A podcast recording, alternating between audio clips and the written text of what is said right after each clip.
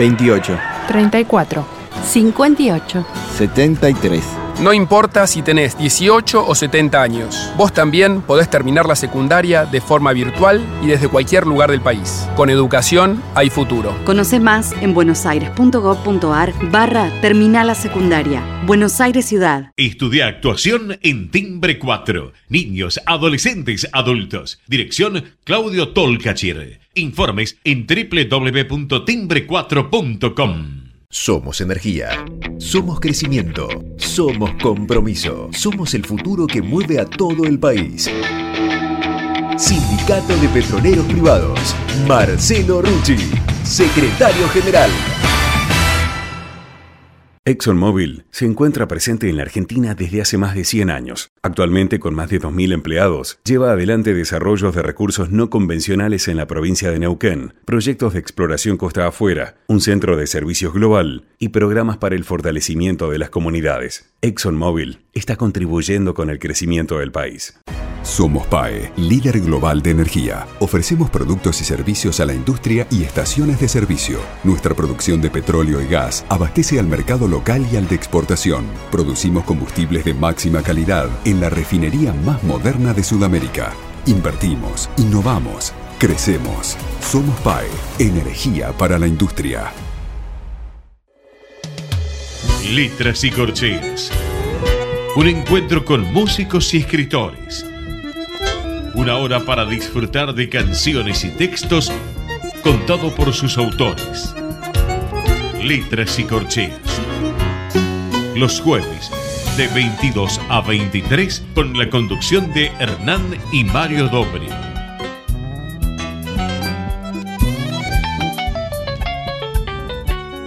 Buenas noches, bienvenidos a una nueva emisión de Letras y Corcheas.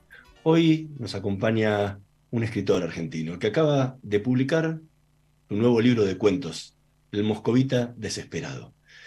Mario, ¿qué nos puedes contar de nuestro invitado de hoy? Bueno, buenas noches.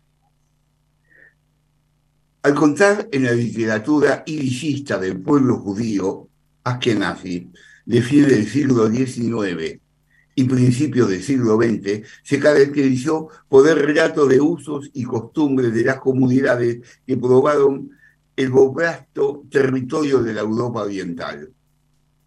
Costumbres que fueron reflejadas en una literatura fértil y en un cancioneo chispeante y dinámico. La ironía, la queja por los avatares de la suerte, el cruce casamentero de sus miembros, las relaciones interfamiliares y religiosas, dieron fértiles argumentos a los escritores, letristas y músicos que supieron arropar ese hacer, hoy casi idílico, que se ha partido en los entresejos de la historia. Pero conquistas judíos con esa chispa genuina de lo insólito, de lo irónico y de lo metafórico, por suerte aún nos siguen alumbrando para recrear el mundo que nos toca habitar, con sus contradicciones y sus particularidades. Hoy, en esta noche de letras y corteas, nos visita un escritor lleno de vivencias y virtudes literarias con el cual poder discurrir sobre la trama virtuosa del cuento como relato válido de nuestro tiempo. Buenas noches, Abraza Rosenberg. Buenas noches. Contar contigo en nuestro programa. Para mí también estar con ustedes. Ya no es la primera vez. No es la primera y espero que no sea nunca la última. No, la última no. Yo creo, por lo menos creo en la persistencia del ser, que me esperan todavía algún libro para escribir. Espero. ¿Sí? ¿De te, qué? Quería hacer una, te quería hacer una pregunta, disculpa, hijo. Sí. Eh, que no tiene que ver con la literatura. Yo tampoco sí, tengo con la literatura. Escribí no. libros, no sé si soy un literato. Soy alguien que escribió libros. Así es. Eh, si te tendría que invitar a casa sí. y me aceptaras la invitación, sí. y mi mujer, una dice, mame, tiene sí. que cocinar. Sí. ¿Cómo crees que te hagamos el voice para que a vos te guste? Como lo hacía mi mamá. Eso. Eh, sí, me imagino que te reís por la, lo que le ocurrió al personaje que va a comer Borscht de Moscú. Exactamente. Sí, sí. sí. Bueno, en realidad... Vos sabés que tu libro, eh, eh, estos cuentos, estos cinco cuentos, eh, tuve que hacer la lectura y luego el alejarme para poder verlos. Y son cinco cuentos éticos y de la integridad de la persona.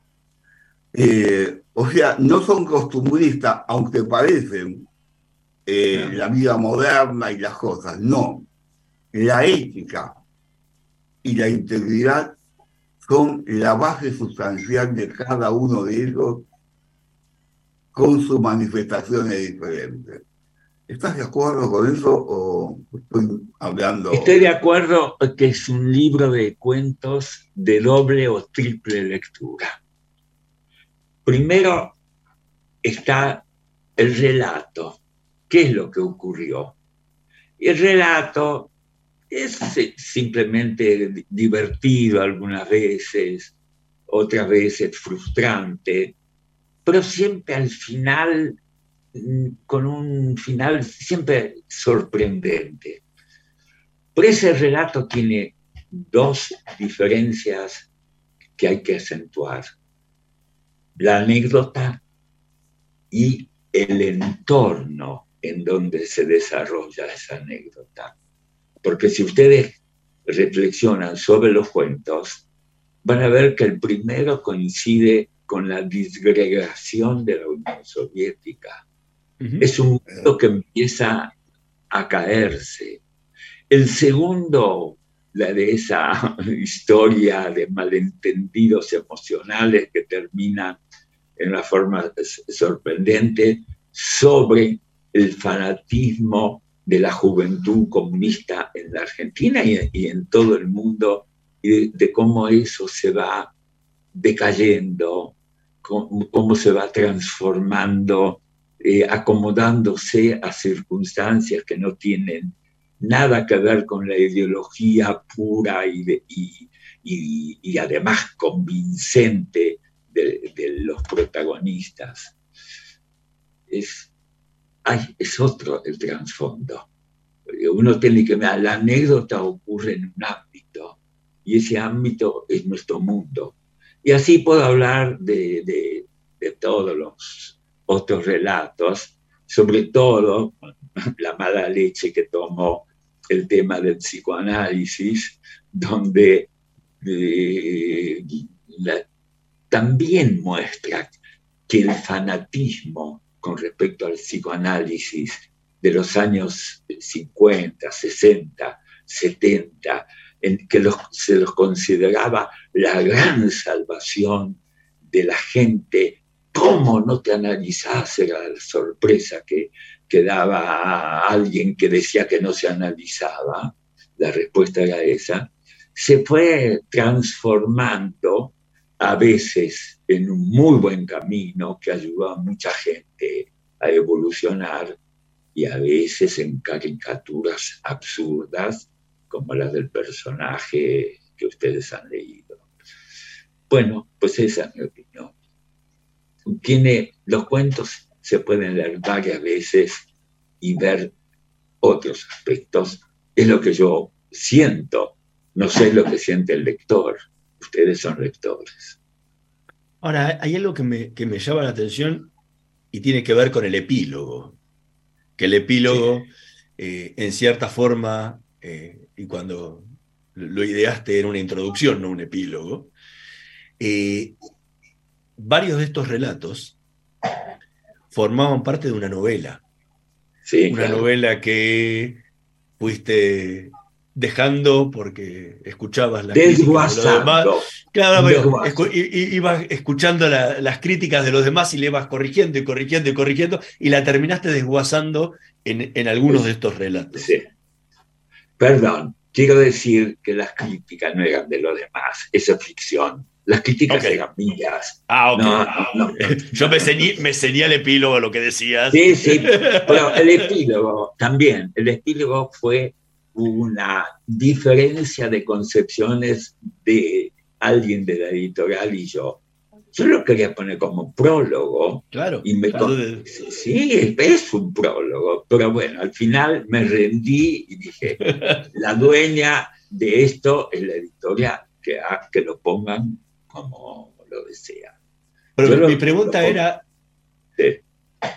¿cómo estaban enhebrados originalmente? Porque son historias muy disímiles, o sea, donde no le podés encontrar un hilo conductor que decía, bueno, este personaje, sí, bueno, lo retomo acá, este Claro. personaje de este lado. Digo, no encuentro ningún personaje que se vincule con ninguno. Digo, Bueno, o los, o desarmaste mismo- mucho. Sí, no, sí, cambié, cambié mucho. El, el libro era un grupo de gente que se reunía los jueves a las 7 en, en- un bar de, la Recoleta. Y cada uno contaba historias. Ese ese era el, digamos, el encuentro era un lugar como las mil y una noches. Esa noche cada uno dice, a mí me pasó esto pero no, no me sonaba, no, no me gustó cómo me salió, me pareció forzado. Y dije, bueno, lo abandoné y un día dije, ¿y si hago unos cuentos de esto? Eh, más, no, pero hay uno que no tenía que ver con lo que yo, que salió al final, que es el último cuento, la defoliación. Porque ese era un cuentito chiquito, tenía de dos páginas. Y me pasó un fenómeno rarísimo. Es la primera vez que el cuento me, se me construyó adentro. Empezaba a escribir y me salían cosas. No tenía el punto de referencia de... Porque todas estas historias son autobiográficas o biográficas o tienen que ver con gente que yo conocí, pero que fui atando pedacitos de uno, de otro, y salieron. Eh, pero el último fue una cosa muy rara. Todos los días me nacían ideas de cómo seguir. Y ya ves que es el cuento más largo, de tener 70 páginas, no sé cuánto. Sí, No sí, está. está, está, está al límite, está al límite de la mini novela. Sí, sí, sí, sí. Pero, pero además, me- este hombre me fue apareciendo, a mí me sorprendía lo que me salía. No estaba en mi cabeza, no, no, es- fue un, cuento sin plan. Yo sabía cómo comenzaba, no sabía cómo iba a evolucionar, ni además las cosas que pasaban, qué explicación tenían, porque había cosas que no tenían explicación. Pues la explicación me vino solo. Al final, en el encuentro entre el protagonista y, y un amigo que le fue aclarando, porque el protagonista, yo creo que era un pésimo psicoanalista y, y interpretaba las cosas sin escuchar, no le importaba nada. Ahora, vos sabés que ese último cuento, para mí no es un cuento, son dos cuentos, porque hay dos situaciones disímiles, eh, de dos, de, eh, o sea, son dos cuentos, porque tienen cada uno un final. Yo a veces miro que el cuento es como la poesía, debe terminar en una forma eh, determinada, o sea, firme, donde cae todo, ahí se devela todo. Y ahí tiene dos develaciones. La primera de un cuento y la segunda. Y es el cuento donde eh, la decisión y la moral, o sea, la decisión, podemos decir, de integridad y la moral tienen correlatos. En el primer cuento, el correlato de el poder del dinero sobre el amor y la amistad, y en el segundo, el poder también del dinero y de la posición económica que se tiene, y el amor, el desvincularse e ir. Y los dos terminan abruptamente, pero no terminan con final abrupto. Terminan los dos con final abierto, porque en el primero no sabe qué va a decidir el otro. Y en el segundo se tira al amor, pero tampoco sabe cómo va a terminar esas cosas. Es una mala lectura la que hice de este cuento, la, como dice Hernán, cuento corto, novela corta o cuento largo. No, pues está bien. Mira, eh, eh, a mí me importa mucho la mirada del lector, porque la mía está llena de vicios y de gana que sea inteligente y, y muy bueno el producto. El lector se encuentra con algo que no tiene otra cosa que la idea de encontrarse con un hecho, leerlo, disfrutarlo y juzgarlo. No tiene tal compromiso como el que tiene el, autor. Entonces, e, ese cuento a mí me sorprendía mucho, porque a medida que iba conociendo al, personaje, me, resultaba aberrante ese personaje, me molestaba, me molestaba, y además está escrito con tal ambigüedad que te das cuenta que desde el principio el gran amor de su vida y he evitado la definición del sexo hasta el último momento. Hasta ya, es que todo el mundo debe pensar, es una mujer, está loco por una mujer, porque nunca usé eh, este, un, eh, un, adjetivo o una denominación de género allí.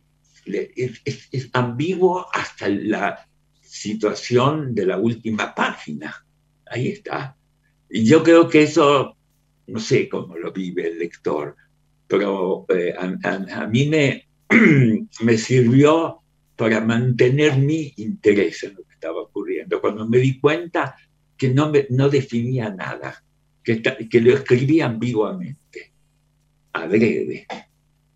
Bueno, pero eso es algo que tomaste bastante eh, eh, en todos los cuentos no, no, no la ambigüedad de sexo, ¿no? Pero donde uno cree, por lo menos, claro, que, va siempre hacia un lado no, y, termina, y, terminás con, con algo totalmente diferente por momentos hasta... Eh, no, sé si fantástico, ¿no? Pero con, con salidas que decís, nada, no. por ejemplo, el, el, el cuento que le da eh, nombre al libro, ¿no? Que, uno no se imagina pues. jamás. Ese final de, del tipo que desapareció y no aparece más y termina convirtiéndose en un millonario producto de del desmembramiento de la, Unión Soviética. En la Unión Soviética pasó eso. Es que lo sé que pasó, pero uno nunca lo espera en el cuento. Claro, yo te digo ahora ya que entre el primer cuento y el tercero, que hay una crítica, hablando aparte del cuento, de la anécdota, que hay una crítica muy acerba al comunismo, eh, en el primero y tercero, con Saco, ¿no? Que son, que no sé por qué estaba tercero, digo, para no abusarlo, debes haber hecho meter algo de medio, ¿no? algo de medio, que lo sé porque somos muchachos de una edad donde hemos vivido y hemos pertenecido también a las mismas ideologías, y donde el simple hecho de que alguien saliera con la mujer de otro en el partido era visto como una eh, algo malo que no se podía entender. Y, esto tiene que ver con los personajes de Jaco y, y el primero. Pero vuelvo a repetir la ética Nadie espera en el primero que el personaje sea un hombre ético que lo llame a devolver lo que le dio el otro en Buenos Aires. ¿No? Y, dice, ah, Y el otro no, lo va a llamar. Más allá de lo que pasa o no. Las personas, somos personas. Y vos podrás ser comunista, evangélico, judío, lo que quiera, pero en el fondo hay una moral. O sea, una persona es moral, es, alguien que es. Y eso me trajeron ambos cuentos. Eh, sí, además, e, este personaje, la anécdota real existió. Este que se jugó la vida trayendo las, las, estampillas a Madrid, no a Buenos Aires. Las trajo a Madrid. Y nada, estuvimos ahí por, por eh, la Plaza Mayor y pasó esto, pasó esto. Y eso me sirvió para hacer otras cosas. El tipo casi se muere. Se jugó la vida llevándose. no quiero que los, lectores. Eh, anticipar el final, ¿no?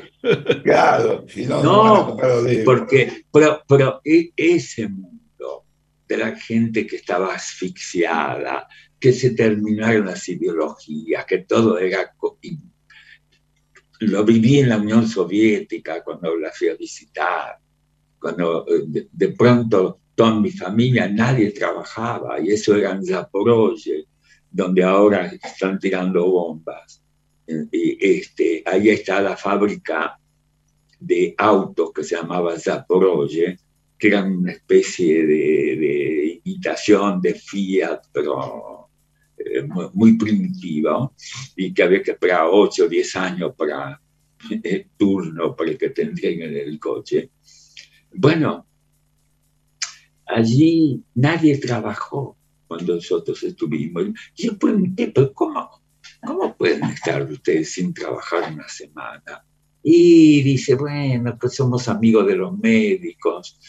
Cuando eh, se le rompe el coche, si tiene que esperar turno, puede estar coche, con el coche sin un año de usar hasta que lo atiendan. Y como somos amigos, yo se lo arreglo. Entonces él, cuando viene una visita como ustedes, se lo entiende y me da, me dice que estoy enfermo una semana. Bueno, ya está. Eso era corrupción total y absoluta y nada, y mostró la decadencia de la Unión Soviética, que no nos olvidemos que un, un hecho para mí fundamental de la Unión Soviética, que el capitalismo no aprendió. ¿Qué, ¿Qué, descubrieron? Que lo más importante era la producción. Y se inventaron un personaje, Stajanov, y, una ideología, el stajanovismo. ¿En qué consistía el stajanovismo? En que el obrero medio, digamos, hacía cinco piezas por hora y Stajanov era un héroe que hacía doce piezas por hora. Era el tipo más odiado de la fábrica, seguramente, ¿no? no cabe duda, no te quepa duda. No, por eso. Pero eh, eh, en, Rusia se transformó en héroe nacional. ¿Por qué? Porque necesitaban más producción. La colectivización, lo digo porque el, tema me, me, interesó mucho y lo conozco bien, el que determina el ritmo es el que trabaja menos, no el que trabaja más. Eso es lo terrible. Entonces, por eso se inventaron. Bueno, esta situación ocurría en las fábricas y ocurría, vos hablabas de la moral. ¿Qué moral?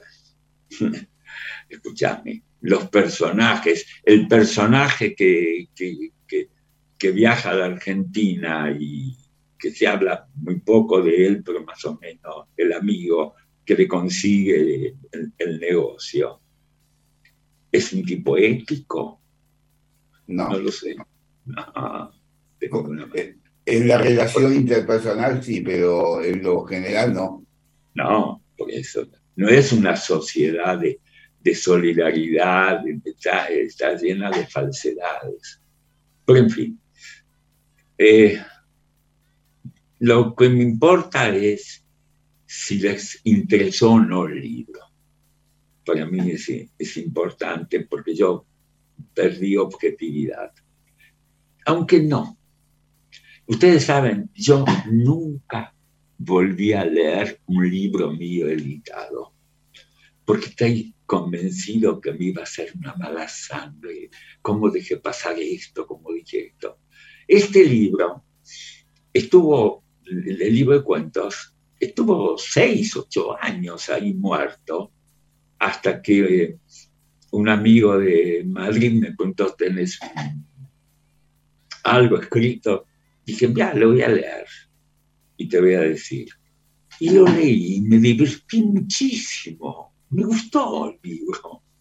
Y dije, bueno, por eso se publicó. Porque era como el libro de otro, no mío. Así que bueno. Estamos conversando con Abraya Rottenberg. Vamos a hacer una pequeña pausa. En un minutito más volvemos con más letras y corcheas.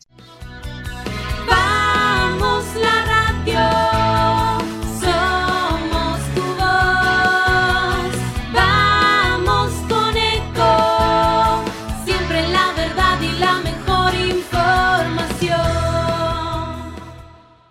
¿Cuándo fue la última vez que te tomaste un respiro para ver un amanecer? descubriendo lugares distintos que te hacen soñar, emocionar. Lugares que se convierten en felicidad cuando compartís ese momento con amigos. ¿Cuánto hace que no te tomas un respiro para descubrir algo distinto? Catamarca es mucho más que un destino. ¿Cómo prevenir dengue, zika y chikungunya? Sin criaderos no hay dengue. Limpia tu patio de objetos que acumulen agua. Elimina agua estancada de recipientes. Reemplaza con tierra o arena el agua de tus flores. Tapa los tanques de agua y cisternas. Tira y perfora llantas para que no acumulen agua. Limpia floreros y bebederos. Recordá, sin criaderos no hay dengue. Intendencia Menéndez. Informate en ecomedios.com. Seguinos en Facebook. Ecomedios Live. Letras y corcheas. Una hora para disfrutar de canciones y textos contados por sus autores. Con la conducción de Hernán y Mario Dobri.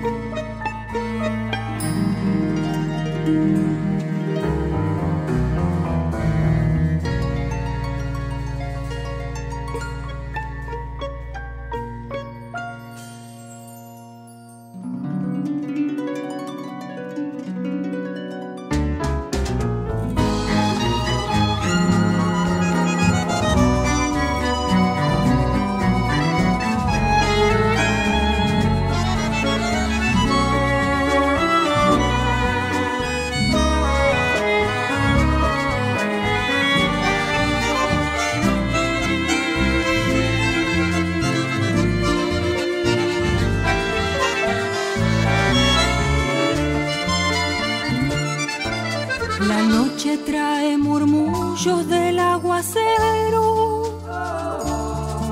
Sobre los campos brota la miel del tiempo.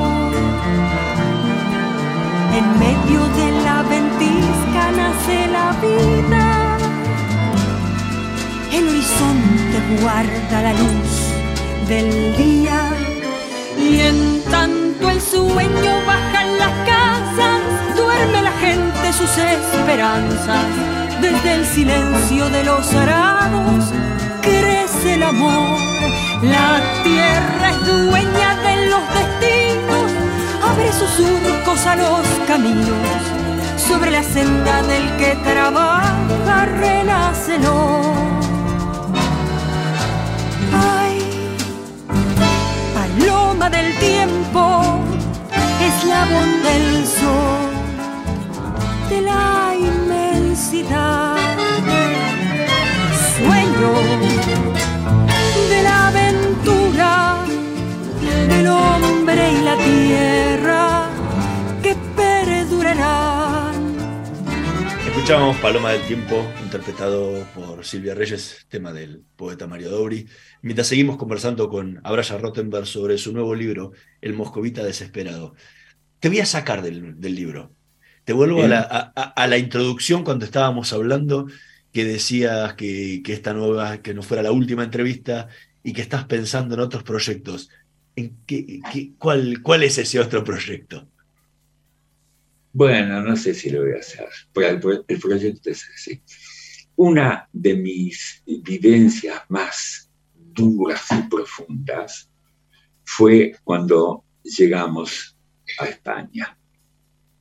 Yo llegué aquí como alguien eh, poderoso, entre comillas, una especie de representante de un periódico, La Opinión, que venía a armar en España un grupo editorial.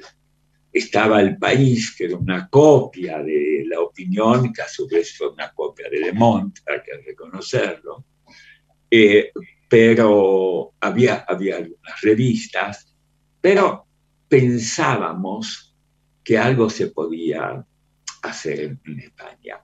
Yo venía de un proyecto que lamentablemente no lo hicimos en Nueva York. Tenía todo armado para hacer en Nueva York la, la opinión en inglés. Y bueno, pero por una serie de circunstancias no se dio.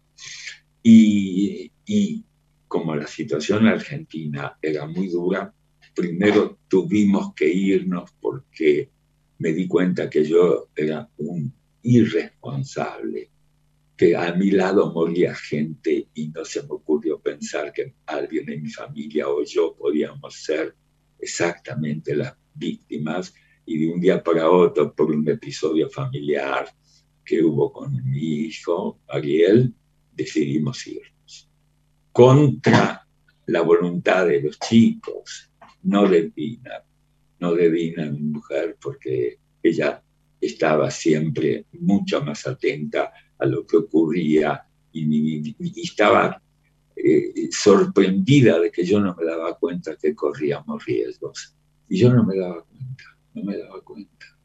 Y estaba tan apasionado con la opinión que todo lo que me rodeaba me parecía que nada, que yo, yo, como yo no era ni guerrillero, ni, en ninguno de esas funciones, eh, de, de, esos roles tan terribles que hubo durante una época, por suerte ya superada, por ahora, eh, este, no me daba cuenta de lo que estaba ocurriendo.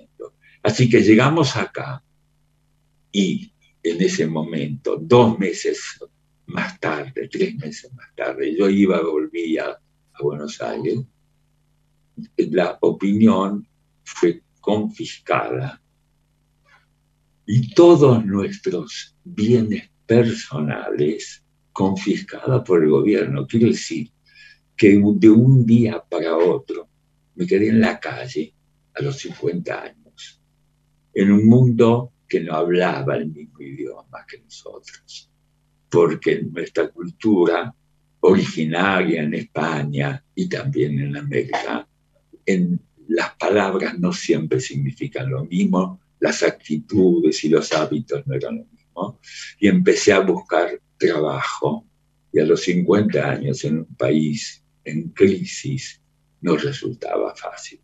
Y tuve momentos terribles, momentos de sabotaje de argentinos, no le voy a contar ahora, que cuando yo ya conseguía algo decía, no, pero este en la opinión era, un dictador, eh, cosas horribles.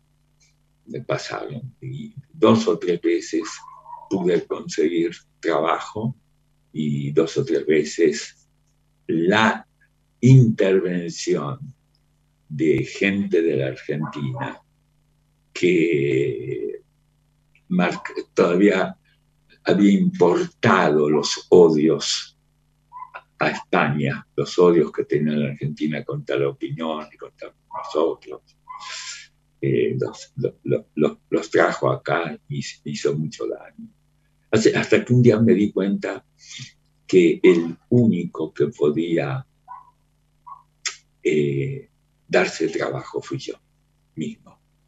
Y como tenía un amigo, y tengo, porque todavía por suerte está vivo, Manuel Aguilar, que era de la familia Aguilar, sobrino de Manuel Aguilar, de la editorial Aguilar, ahí nos corrimos una aventura y fundamos una editorial que se llamaba Altalena. En ese interín, entre buscar trabajo y Altalena, hubo uno o dos años, un año, de un terrible sufrimiento, de sentir que habías caído de la cúspide a, las profundidades, no solamente económicas, sino a las profundidades de, la desesperación, de la soledad. Como decía nuestro querido amigo el, nene Bonardo, el éxito siempre triunfa, decía el éxito siempre triunfa. Y es cierto a la gente le gusta mucho estar al lado de alguien que tiene éxito. Cuando se termina, mm, empezás a conocer la soledad. Y bueno, todo ese periodo, periodo tan duro, tan difícil, y luego tan, tan que nos pudimos salvar de todo eso. Lo pudimos superar y hasta tener éxito.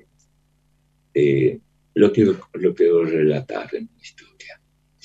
Y ese es el, es el, el proyecto. No sé si te, voy a tener fuerza. Ya voy a cumplir, ¿saben? Muchos años. Eh, la cabeza y la memoria ya no son lo de antes, aunque el nivel, digamos, el 80% está.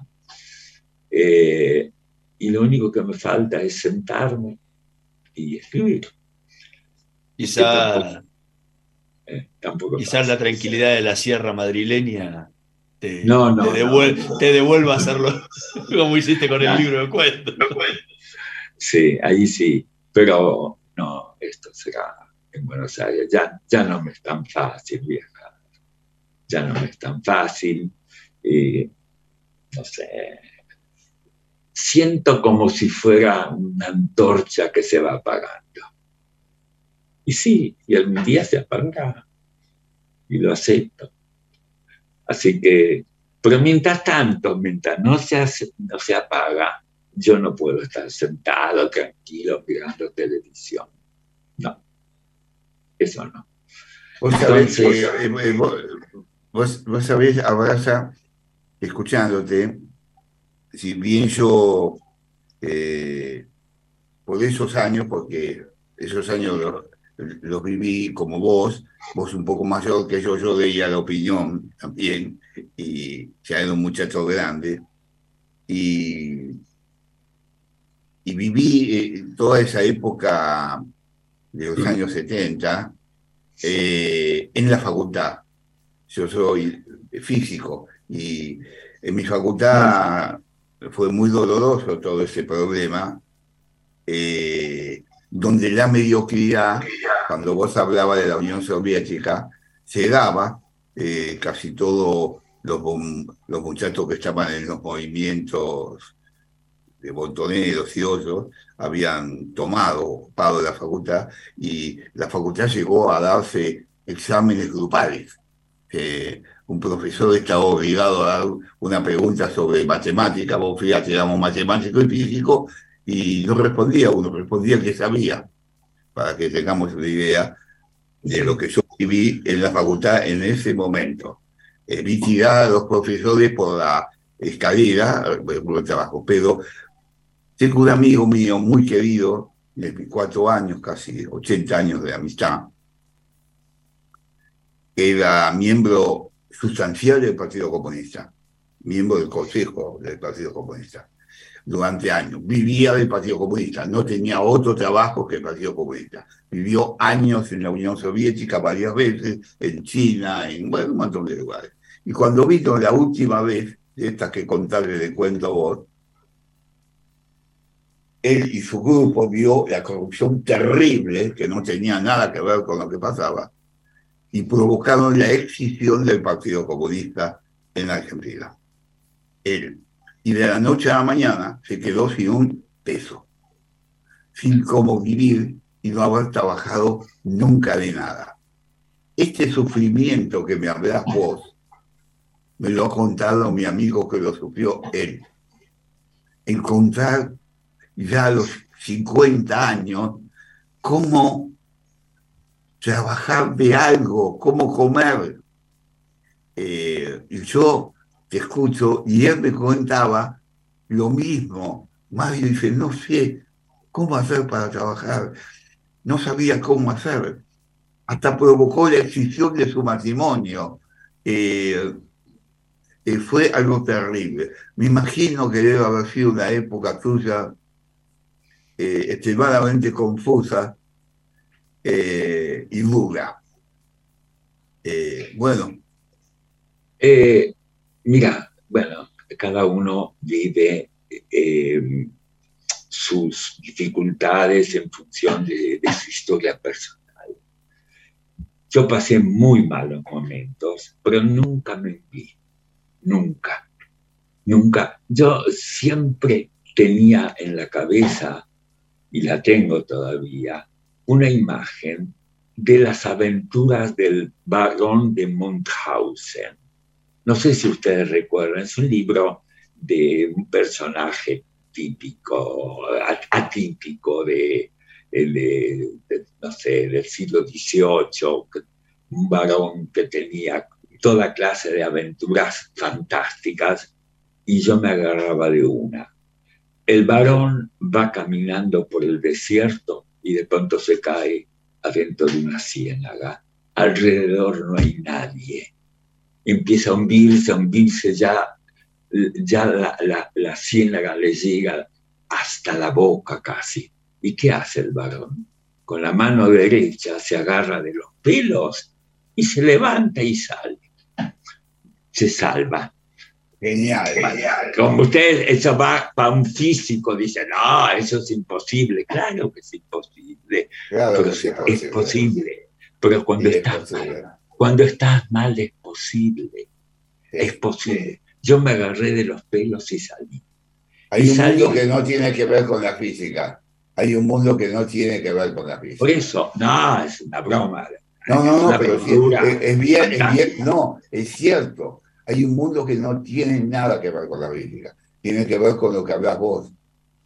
Sí, allí, allí salí y me dije, yo la única salida que tengo es y, contar cómo se armó esa, e, e, esa editorial sin un centavo, porque ni él tenía un centavo, ni yo, porque nos confiscaron todos los bienes, me quedé en la calle.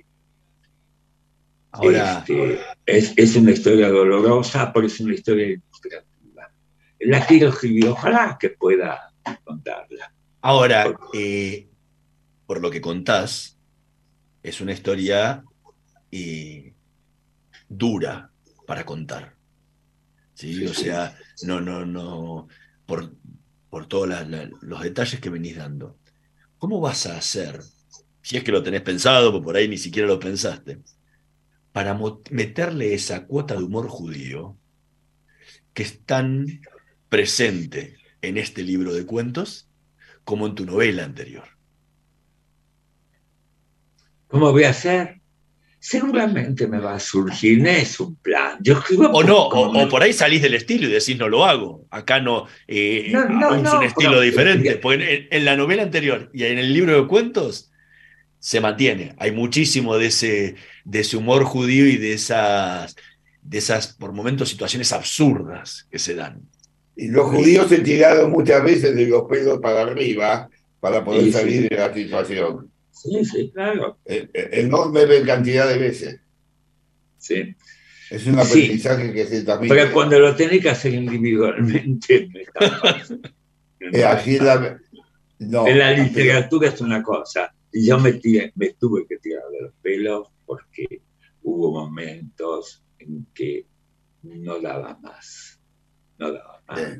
Porque se sumaban un, una, un fracaso tras le- no, no, no es el momento de contar historias acá, pero estuve tres veces ya en la gloria. ¿Qué quiere decir? Me hicieron test de Rorschach, de, de- de- de estos buscadores de cerebro, y, y me dijeron, usted es el candidato. Y se frustraba por muchas cosas, por muchos motivos. Sí. Tiene que ver un poco como te gustaría comer fondue. Eh, el tipo que puede, eh, el tipo, el tipo que, que no es valorado por ciertas condiciones eh, políticas o ideológicas o de No, no, sí. por- pareceres o de cosas y las circunstancias obran y cuando en algunas está en el éxtasis total se aborta en vómitos y, y- y descifrables. Bueno, es, yo, yo, es una de las escenas que escribí y que yo creo que está muy bien escrita. Perdón la falta de, de- No, de- no, de- estoy de de acuerdo. modestia, porque vos estás esperando una escena ¿verdad? y de pronto, no voy a contar acá, lo que ocurre es, es- es terrible, una frustración espantosa. Pero, Pero, no por, el pero no por final nada desopilante, ¿no? No, pero Sí. el final, el Ah. final es hermoso, el final además es hermoso.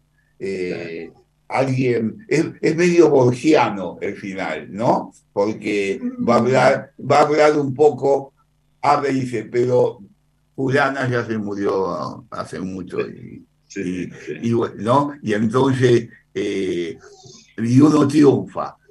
No es que triunfa, No, la vida no es triunfar. Eh, uno eh, logra hacer el camino. O sea, lo que parecía un bosque de marañas, uno abre las cosas y de pronto aparece que desaparecen las marañas. Sí, Eso me lo- mostró mucho ese cuento. No, lo que ocurre en todos los cuentos es que el final, excepto en uno que es melancólico, que es el del autobús, del tipo que va en el autobús y hay una mujer muy bella ahí sentada, eh, que ese es alguien que se da cuenta eh, le hacen que antiguo, eh, que ya está, que ya eh, ese mundo que él se imagina ya no, eh, y él en ese mundo. ya no- Los demás son muy optimistas todos. Terminan todo bien, bien. A mí el que más me gustó, el final que más me gustó, es el destino de la muchacha revolucionaria comunista. con- Héctor, llegaste tarde. Otra vez. A, él- a mí me gusta. Otra vez llegaste tarde. Ustedes están de acuerdo, ¿no? Que es, Totalmente. que- Y no solo eso, nada, la fel- uno no sabe dónde está la felicidad. No lo sabe. No, y también, y- y también sí. esa reconversión que mostrás del, Sí. del, del militante comunista revolucionario a transformarse en, una, en una mujer burguesa de Estados Unidos casada con un rabino ortodoxo. ¿no? o sea, el cambio de mundos totalmente diferentes que ha pasado tanto. O sea, no, con, no llegando a ese extremo, pero... No, no, ha pasado, ha pasado. Ahora, yo te. Yo ahora te digo que. No que- quiero contar muchos detalles. no, pero- pero en ese del auto, en ese del autobús, yo he tenido una mirada un poco diferente de lo que escribiste. Yo siento, venía de un mal negocio. O sea, fracasó en un mal negocio. Y, y todos nos tenemos que dar un aliciente después de un fracaso. Yo qué sé, a veces uno se siente mal y voy con un chocolate, ¿no? Dice, como un chocolate, un caramelo, como para, no sé, revitalizarse. Entonces, sube ese autobús y, se pone, ¿no? Se pone macho de no sé qué y necesita revitalizarse en una derrota. Y le cae, y le cae la segunda. Eh, esa división, o sea, la búsqueda del chupetín que lo revitaliza en una derrota, ¿no? Y a veces uno no es el chupetín. Sí, lo que no sabemos es qué pasó después. después de que se bajó, aparentemente, y nada. Sí, sí o no, y luego reacciona. Esto se tira, se tira de los pelos para arriba y sale. Exacto. ¿Saben dónde sucedió esto de verdad? Porque todo tiene cosas biográficas y autobiográficas. En Jerusalén, en un ómnibus de Jerusalén. El, el, tiene, todos estos cuentos tienen un hilo que, que los une muchísimo y ese judaísmo porque son, son historias costumbristas judías actuales. Así es. Que siguen un hilo de los, de los cuentistas judíos eh, de, otras épocas, o Jolem Aleichem, o Bashevi Singer, eh, y vos lo traes a estos tiempos modernos, a esta actualidad de, que vivimos hoy. ¿Fue adrede o fue saliendo así por, por naturaleza? No, forma parte de, una historia cultural, de, vivencias de otra gente, de vivencias tuyas.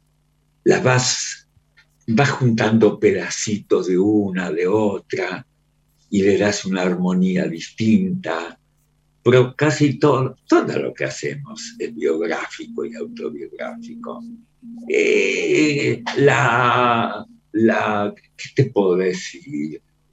La, famosa teoría de la, ¿cómo se llama? De Coulomb, las atracciones y repulsiones de física, las atracciones eh, eh, magnéticas son directamente proporcionales a las intensidades de las masas e inversamente proporcionales al cuadrado de su distancia. ¿Qué me decís? Que no es lo que me acuerdo. Está probado, está probado.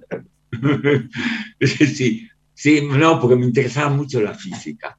Entonces, eh, eh, eso era de Coulomb, la, la definición, pero es también la biografía de él que el, principio de Arquímedes es un principio físico, pero es la biografía de Arquímedes. Todo lo que hacemos es autobiográfico, aún lo más árido o, claro, lo, más hermoso es cuando es lo poético, lo literario, pero lo otro también. Labrar la tierra es autobiográfico. Es así. Bueno, yo tengo la impresión de que eh, a ustedes no les ha desagradado el libro de cuentos y eso me pone muy contento. De verdad. No, En, absoluto, todo lo contrario. Abraya Rottenberg, te, agradecemos muchísimo, muchísimo el haber estado hoy con nosotros en, en Letras y Corcheas y ojalá la gente pueda leer este Moscovita desesperado y, disfrutarlo tanto como lo, como lo disfrutamos nosotros al leerlo. Bueno, muchas gracias por la invitación y bueno, nosotros nos vamos a ver pronto en Madrid. Pronto aquí en Madrid. Sí, estoy en el mismo lugar de siempre, allí en el hotelito ese, y, y nada, llamo Madrid, y me gusta, viví 37 años, que son muchos años, algunos muy productivos, otros muy deprimentes, pero viví ahí algo que no le voy a dejar de agradecer el resto de mi vida. Vi cómo con inteligencia de una dictadura siniestra se pudo entrar a una democracia vivible y a veces hasta emblemática. Eso es el mejor regalo que recibí de España en mi vida. Así que lo disfruté, lo agradezco. Tengo un amor profundo con España y con muchas de sus gentes y de muchos amigos de los cuales he aprendido mucho y todo en algunas cosas. Así que para mí es un placer volver a Madrid a estar con los míos y con, con ustedes. Muchas gracias. Bueno, muchísimas gracias, Abraya. Eh, como siempre, hablar con vos me, me regocija, realmente. Tengo que decir, y es de No, se hace exagerar. me, regocija. Te agradezco muchísimo. Bueno, a ustedes. Buenos nosotros, Nosotros nos vamos a reencontrar la próxima semana en una nueva emisión de sí. Las Corcheas. En la operación técnica, Javier Martínez y Gerardo Subirana. Nos vemos la próxima semana. Chao. 28. 34. 58. 73. No importa si tenés 18 o 70 años, vos también podés terminar la secundaria de forma virtual y desde cualquier lugar del país. Con educación hay futuro. Conoce más en buenosaires.gov.ar barra Terminal la Secundaria. Buenos Aires Ciudad. Estudia actuación en Timbre 4. Niños, adolescentes, adultos. Dirección Claudio Tolcachir. Informes en www.timbre4.com. La energía que mueve al país nace del esfuerzo y compromiso de los miles de hombres y mujeres que con coraje ponen el cuerpo a una industria que no para de crecer. Con el compromiso que nos caracteriza, acompañamos a nuestros 26.000 afiliados y a sus familias con servicios e infraestructura de punta. Por eso, construimos clínicas, consultorios, farmacias y centros recreativos en toda la región. Marcelo Rucci, secretario general del Sindicato de Petroleros Privados. Energía que se siente. ExxonMobil se encuentra presente en la Argentina desde hace más de 100 años. Actualmente, con más de 2.000 empleados, lleva adelante desarrollos de recursos no convencionales en la provincia de Neuquén, proyectos de exploración costa afuera, un centro de servicios global y programas para el fortalecimiento de las comunidades. ExxonMobil está contribuyendo con el crecimiento del país. Somos PAE, líder global de energía. Ofrecemos productos y servicios a la industria y estaciones de servicio. Nuestra producción de petróleo y gas abastece al mercado local y al de exportación. Producimos combustibles de máxima calidad en la refinería más moderna de Sudamérica. Invertimos, innovamos, crecemos. Somos PAE, energía para la industria.